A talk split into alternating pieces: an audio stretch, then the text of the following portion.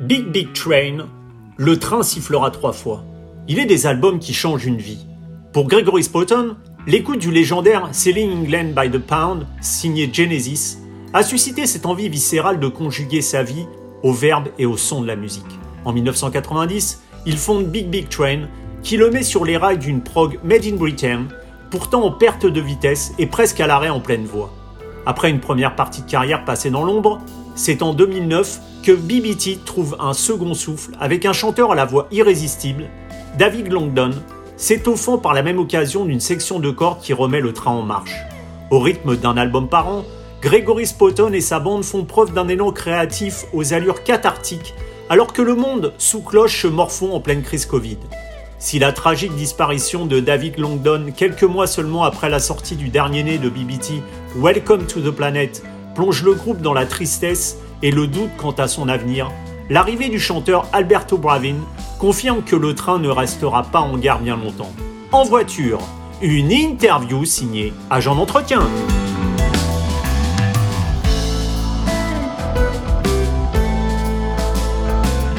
Gregory Sporton, hello. Hello, Nicholas. Hi, hi, Gregory. Gregory, uh, my first question is uh, about the last album you released with Big Big Train, Welcome to the Planet. Uh, it was released uh, only two months after the, the lost, uh, tragic loss of uh, David Longdon. How did you cope with such a, a, traumatic experience and did you think about ending the Big Big Train adventure for a while? It was a very particular tragedy for us because uh, it was a combination of, uh, you know, one of our best friends, um, someone that's very dear to me as a human being, uh, and also a professional tragedy as well. So those two things together were extremely difficult for us to to deal with. Did we think about ending the band? Yes. I mean, I think my initial thought was that the band would have found a natural end at that stage. But what we were told to do was to just let the dust settle a little bit and just to have a think about things um, before making any decisions. And about a month after David passed away, we had a, a band sort of call. Uh, and my view at that time, my views changed over the over the the weeks um, after David passed away, initially, you know, I couldn't contemplate carrying on. David's partner Sarah reminded me that David always expected the band to carry on if something had happened to him, and um, so we sort of felt that we had his, um, you know, almost his his his backing, I suppose. And my view was, you know, if if NDV or Rikard did not want to carry on, that was the end. But we all felt uh, when we had the band meeting that we should try to to keep um, keep things going and see if we could um, work out a, a mm. way of of keeping the band moving forward. So it's very uh, it's very you know very difficult. And I have to be honest with you, there have been times in the last year where, you know, I've questioned whether it was the right thing to do or not. Bringing Alberto on board, a new singer, was very, very important. He's a lovely human being. And, you know, once you start to to realize that uh, you know you've got the opportunity to work with um, with good people, then you start to feel more comfortable uh, that that carrying on is the right thing to do. Mm. But hmm. yeah, it was you know the band it almost came to an end uh, mm. that day. So, so Gregory, to to to go back to the the genesis of uh, Big Big Train, I read that uh, you were about uh, 11 years old when your older brother went to the record shop and his friends tried to persuade him to, to buy the Sex Pistols album Nevermind the Bollocks. Uh, instead, he came back uh, home with uh, Selling England by the Pound, the classic Genesis album. Yeah, and your brother used to take long bath and uh, put the record player on really loud so he could uh, hear the music in his bath. And one day you heard him playing Dancing with the Moonlit uh, Knight and is that your first step into uh, prog music? Yeah, for sure. Um, I mean, I, I spoke to Steve Hackett about this in Rome a couple of weeks ago. Um, that little guitar figure in Dance yeah. at Night, it was a life changing moment for me. You know, I, I, I, was listening to some music at the time. You know, I, would um, probably more my parents' music than anything else. Um, I was a choir boy, so I was involved in some music, but Nigel had this. My brother Nigel just was playing this, sending it by the pound, extremely loud as he used to do. And there was this little guitar figure, and it was just, it just, it's, it literally stopped me in my tracks. I thought, what is that? Uh, I found it fascinating, so I pinched the album. I've still got it now, actually, and you know, I explored it over the next few weeks. I was I found the, the song lengths extraordinary and the complexity of the music and something it was nothing I could ever really heard before. Um, so yes, it was definitely uh, a sort of a moment for me when you know prog rock sort of came into my into my life and and and definitely a moment that that changed everything forever for me. And, and, to what extent this the songwriting, the special songwriting of Genesis with that kind of a pastoral 12 string guitar and all the instrumentation and beauty before that uh, Invisible Touch era and pop music uh, that uh, that went after while. Was this a big influence on your own writing? Yes, sure, and, and still is. Uh, particularly the the the twelve string sound that Anthony Phillips and Mike Rutherford developed together, I think, is an extraordinary thing and it's exceptionally beautiful. And I still my main instrument outside bass today is still sort of twelve string. And you know, I, there was a period of time probably in the 90s where I was trying to, you know, almost not not fess up to being so influenced by Genesis and by the other kind of 70s 70s prog bands. Um, but uh, but if you if you understand the Genesis story, they the band Genesis uh, convened at a cottage in I think 69 or 70 and they were extraordinarily influenced by uh, the first King Crimson album. And mm. they had the, you know, my understanding is they sort of pinned it on the wall, the album cover. Um, and you can hear that in the, um, you know, whilst there was an evolution of the band between that uh, Genesis Revelation album and Trespass, and you can hear if you go back and listen to some of the demos that were happening before Trespass, you can hear they were evolving it. Clearly, they were massively influenced by the, the, that first King Crimson album. So if it's you know, that's the thing for me. I mean, there's no point in hiding it or running away from it. Um, they were influenced by that album. You know, Oasis are influenced by the Beatles. Big Big Train. My writing is influenced by Genesis and PFM and other other prog rock bands. And you know, so I, have not. I've, I've in the last few years, I've just thought I'll be honest about it. It's a hmm. big part of my musical DNA, and it's something that I'm I'm forever grateful to them for. You know, developing that 12 string sound, which I think is a very beautiful thing and, you are church music into your background. You were singing into a choir, as you said, and you discovered Genesis. So all these influences were mixed. And was it a big backdrop, uh, like your foundation of your musical career, mixing all these different influences to create the Big Big Train uh, music? Yeah, for sure. I think um, so. The, the church thing was important. Um, actually, that was partly due to my brother as well, because he, um, I was a sort of I sang in the school choir, and he suggested that I go into the um, or audition for the the local church choir, and I sort of resisted that because I knew that that would mean weekends, you know, with a rough on and all the sort of gowns that you had to wear and, and all that stuff. And and um, so I was out playing on my bike and not wanting to do that. But he got a bit upset about it and he said, no, no, no, you should you should try it out. And so I did try out and I got in. I found out years later that he was actually on a, a finder's fee, so he got paid for for getting me into the choir. Um, so he wasn't quite as um, he wasn't being uh, you know quite as thoughtful about it as I thought he was. But nevertheless, it was very it was a very good moment in my life um, because the we were there's a little church in Sutton Coldfield called St Peter's, uh, and there was a really good organist and a good church organ. So I found myself with a group of other mainly lads um, singing some really inspirational music. And, you know, I, you can definitely hear in prog rock the influence of those big organ sounds, those big bass pedals that, that, you get on organs. So that was a big part of my DNA. And when you added that to sort of pop music that my parents were listening to, and I would be, um, you know, like the Beatles and Rod Stewart and that sort of thing, um, Glen Campbell, which I would be exposed to in the car when we were on long journeys. And then uh, you have Genesis and Yes and PFM, etc., almost bringing those two worlds together, I think. Um, so that's really where my kind of musical roots lie, and um, and my, the DNA of my music is, is to be found. I think. And did it take a, a, long time to find your own voice in the songwriting? Yeah, for sure. I mean, it's um, it's like the ten thousand hour thing, isn't it? Uh, I think. I mean, I'm in awe of songwriters that start at, at a young age Genesis did. You know, they were 17 or 18 when they were they're writing some amazing music. I wasn't like that. I was a much slower starter. I didn't start playing guitar till I was 17. Uh, and maybe I started writing good songs when I was maybe 25, 26. You know, it was a long time before I started to find my feet as a songwriter. Um, and a little bit of that was because I was trying to find my own voice and uh, wasn't sure what I was doing and, and didn't want to sound like, you know, I was too influenced by, by the 70s prog bands. But then, I don't know, maybe 20, 25 years ago, I just really started to dial into what I liked about music and started to write songs that I think began to connect with people. And that's the thing as a songwriter, all you're interested in is writing music that connects other people. Uh, and, you know, you begin to, as the band began to pick up an audience, I began to think, actually, my songs are beginning to connect. And, um, you know, it's worthwhile pursuing this. And it's, it's um, you know, something I just practice long and hard at. You know, I spend many, many, many hours uh, a week uh, writing material. Um, you know, that's that's my day job, really. That's my, my, my role in life. And, and Gregory, in 2009, uh, you decided to completely relaunched Big Big Train with the album uh, The Underfall Yard and a new lineup. So uh, David joined on vocals and was part of the songwriting. Nick became your permanent drummer. Dave Gregory started to play the guitar in the band, and you also incorporated brass band and real string instruments into the band sound of the first time. Can we say that in a way in 2009 was Big Big Train Part 2 and to what extent this uh, new lineup and the change uh, they all uh, evolve and change your own composition and recording process?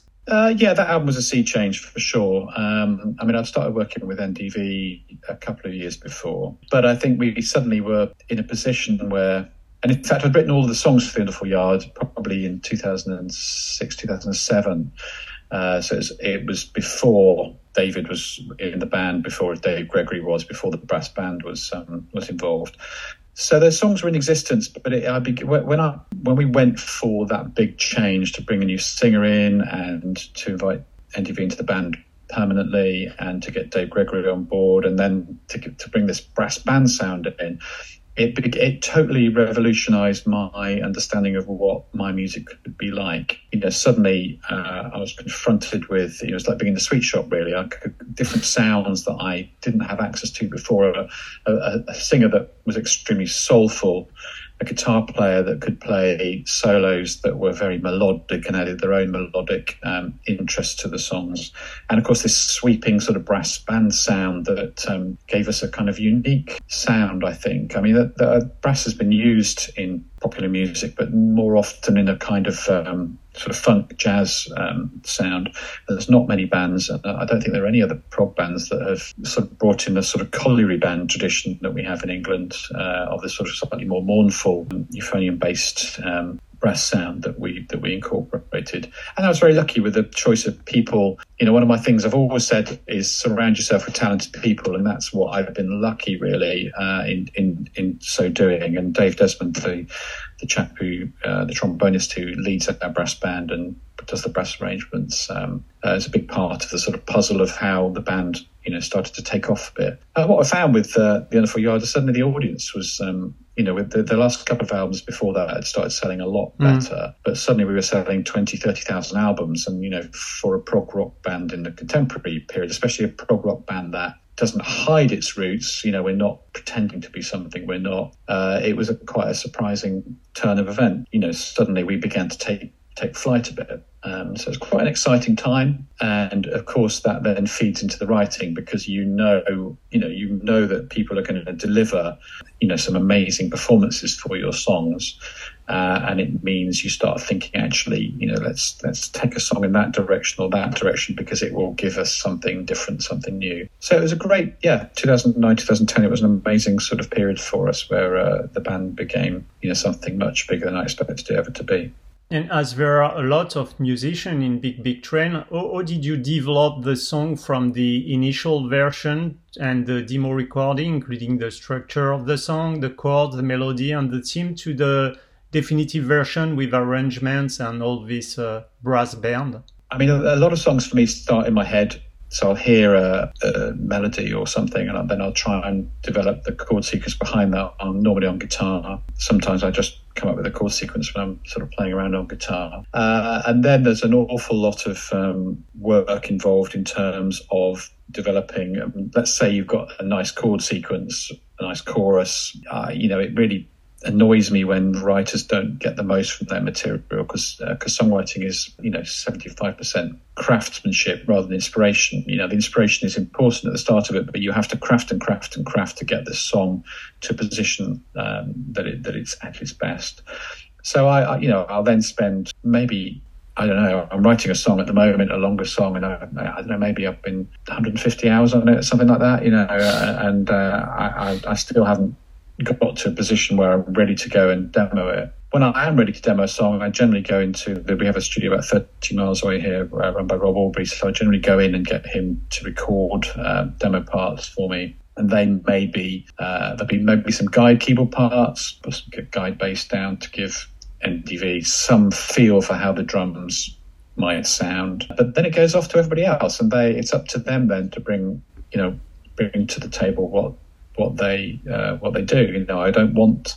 I'm not the sort of person that necessarily wants everything to sound exactly as my demo was. I want the guys in the band, the guys and the girls, to bring their own ideas mm. to the table, and that's what they do. You know, uh, there was a um, uh, our most recent song that we've released, actually just a demo, was uh, called Last Eleven, and um, you know I did a nice little a little Moog solo on it, a Moog theme, but Oskar, the keyboard player, went away and you know worked on that and made it ten times better than um, than my than my little noodle really. But he managed to, but he also retained the, the musical theme, the motif that was important to it. Because you know you could have just gone widdly widdly widdly and, and, lost the motif, but the motif was still there. So he's very clever in that arrangement. So that's how it works. You know, we bring we bring those those things to the table. Next year we're recording uh, in Trieste in in Italy, uh, and we're going to try and record as much of the album as we can, all in the room together. So it'll be sort of like quite a live sounding album, I think, the next one.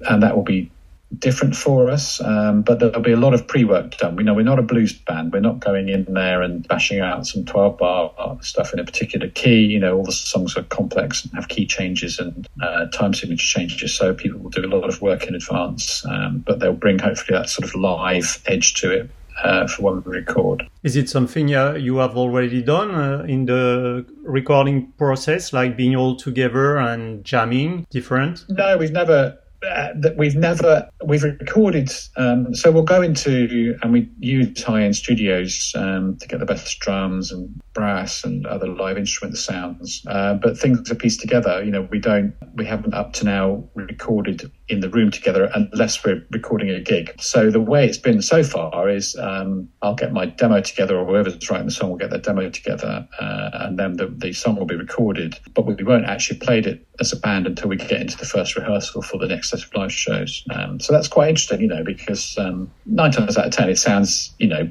pretty much as you'd expect from the um, from the album version. But um, sometimes you get some, you know, added mm. value, some extra bits and bobs. But it's just going to be good fun. It's something, you know, what happened with David. I think we're all uh, keen just to kind of make the most of things and to experience new things. And so working together in the room, sort of old style, really, um, is something that um, that we're looking forward to doing. And Gregory, we know that uh, lyrics are very important in a Big, Big Train with songs turned into stories. So do you imagine uh, each song as a short story being part of a book that could be the album? Um, sometimes, yes. Uh, you know, we've had some albums that are fairly not completely conceptual, but thematic, I suppose. For the next album, quite a bit of the songs are a bit more personal. I think we've sort of reached a stage in our lives where we're a little bit more reflective about our own lives and looking back on them. Uh, certainly that's the case for me. Uh, I'm writing a song with Alberto at the moment, which is going to be based on a story, uh, a local story to him in, in Trieste. Um, so there will be still some storytelling songs on there, but there'll be others of a more sort of personal element, which is what we've done before. I mean, we, we uh, so on the Underfall Yard album we talked about earlier, Victorian Brickwork is a very personal song. Uh, and the title track is, you know, a song about is about Kingdom Brunel and Victorian engineers. So, you know, we've managed to put albums out before that have got a combination of those personal and um, more historical stories, I suppose. And I think that's probably the approach that we'll take for the next album. And when you're composing, when you have a melody in mind, do you have sometimes also like a visual inspiration? Yeah, I mean, the, the visual side, prog rock's always been a very visual medium from that first. Mm. Um, King Crimson album cover actually with that uh, extraordinary piece of artwork. And you know when you go through the thread of prog rock in the 70s, Pink Floyd and Genesis, the most big shows that they did, uh, a lot of a lot of visual uh, effects and visual art, etc. And we work closely with um, our own artist Sarah Ewins, who you know gives a vision to those um, or gives an artistic vision to our musical vision, I mm. suppose. Uh, but yeah, quite often when I'm writing, I've got um, you know like a mind's eye view of things, or, or quite often when I'm out and about, I will uh, see something, write you know the, the, impression I have it, I'll write it down, whether it's something to do with nature or a historical thing or a, a tombstone or something that you know a, a church tower, something that kind of brings something to me that can be an inspiration that's the point. It's inspiration, isn't it? You know, you need to be inspired. And, you know, the inspiration that I get for the most part is either from reading or from, or from being out and about. Uh, I was in Rome for a few weeks recently and, um, you know, we did a lot of visiting of art galleries and, um, you know, the local culture and stuff. And, you know, some of the visual presentations is something that will definitely feed into the music, even if it's something that you couldn't put a finger on it, you know, it's definitely becomes part of the DNA of the, the music. Yeah. And you were talking about visual and prog rock. We know that visual and cover are really important, like uh, Roger Dean for for Yes, and it's uh, the vision and the music are so close to each other, close to the edge maybe. And uh, on a common ground and Welcome to the Planet, your your last uh, two albums, you are they, are they are very close in terms of album cover with people holding their hands over the years. The yeah. two albums were released in a six month period of time: virus, war, economic decrease, environment being destroyed. Do we have uh, like a message?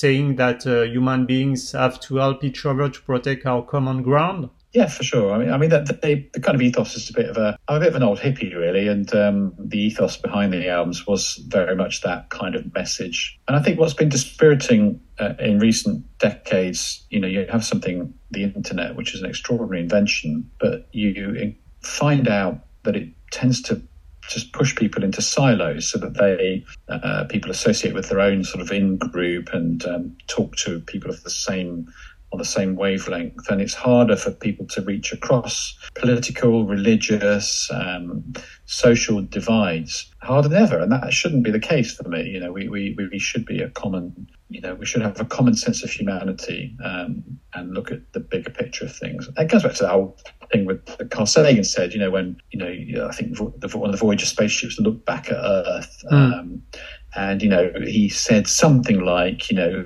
every there was a speck of light on the screen which was planet earth. And he said every human being that's ever lived is in that one little sort of pixel of light. And that you know that puts a that sort of profound thought makes you just understand that you know we're we are each of us are tiny little tiny little entities that are part of a much bigger whole. And you know in terms of looking after the natural environment and all those things it's important that we try to to be together, to work together. We're all you know under the same we're all under the same stars, as one of the lyrics goes on the album, one of the last albums, and that's the thing for me, you know. So it's it's about reaching across those divides and trying to bring people together. One of the things that we find in prog rock a lot, I think, is that artists will quite often go, "Oh, next album's really dark," you know, and and um, all that stuff. And uh, you know, there's you know, some of my favourite albums are quite dark and, and depressing, etc. But also there is a, a the, you know art, artists aren't always required to be drawn to doom and gloom. You know, sometimes it's good to celebrate the common humanity, bringing people together, and all of those things. And that's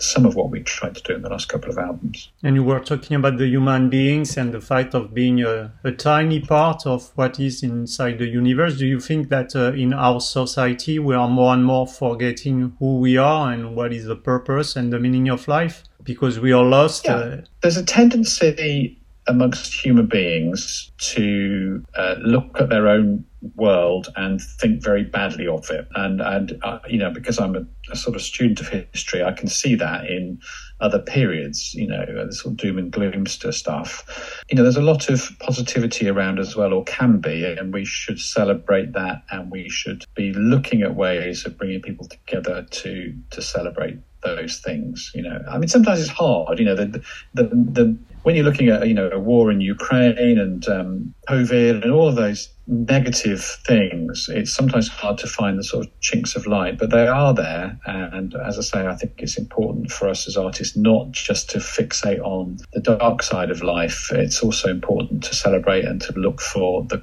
the communalities and the good things um, and to find things to celebrate. And Gregory, you are talking about COVID. Uh, you have been, I mean, Big Big Train has been really prolific in terms of creation during the pandemic crisis. Uh, was the composition process like uh, cathartic with a kind of uh, psychological aspect to keep in touch with the world that was turned into lockdown? Uh, well, it was all we could do, really. I mean, we couldn't play live, and we had we lost a couple of tours. It was a financially it was a catastrophe for us. Um, you know, we were off the road. We, we were plans. We kept making plans, and, and, when you're making plans in the business, you are spending money to make plans, uh, and then those plans would come to nothing, and you lose all those plans. I mean, it's a good example is we were going to be touring the states and we had to spend i think something like 10,000 pounds on visas those were lost and uh, you know so we were losing losing our minds really because we were just you know whatever we seemed to try to plan for we, we couldn't really do. So the only thing we could do was to turn to writing you know and um, it was uh, yes it was cathartic. It was it, it, it, meant we could connect with each other even though we were having to do most of that remotely. But it, it you know meant we were working on each other's songs and um, it was a it was a necessary thing for us to do. So yeah I, it was it was a life like a lifeline for us, I think. And Gregory, you told me j- just before that some of the albums that you prefer were quite dark and uh, doom. So can can you tell me what are these this album? Uh, well, a good example is Animals by Pink Floyd. I mean, that's very um, very doom and gloom. It's been remixed, or the a remix has been uh, released recently, and um, you know, Roger is not Roger Waters is not someone who dwells often on the sort of positive aspects of the human condition. No, not to really. say the least. oh, and uh, you know, I uh, sometimes I find that it's so bleak it just pisses me off really. But um, other times he says some very profound things um, and animals is a great album. I mean it's a yeah. great album musically as well you know so it's a it's a nice piece of work. But yeah that's a good example of the kind of sort of slightly um, uh, darker albums that i like as well as the, the, the lighter things. Gregory thanks a lot for this interview and hope to see you soon with big big train in france. Excellent. We look forward to it. Thanks a lot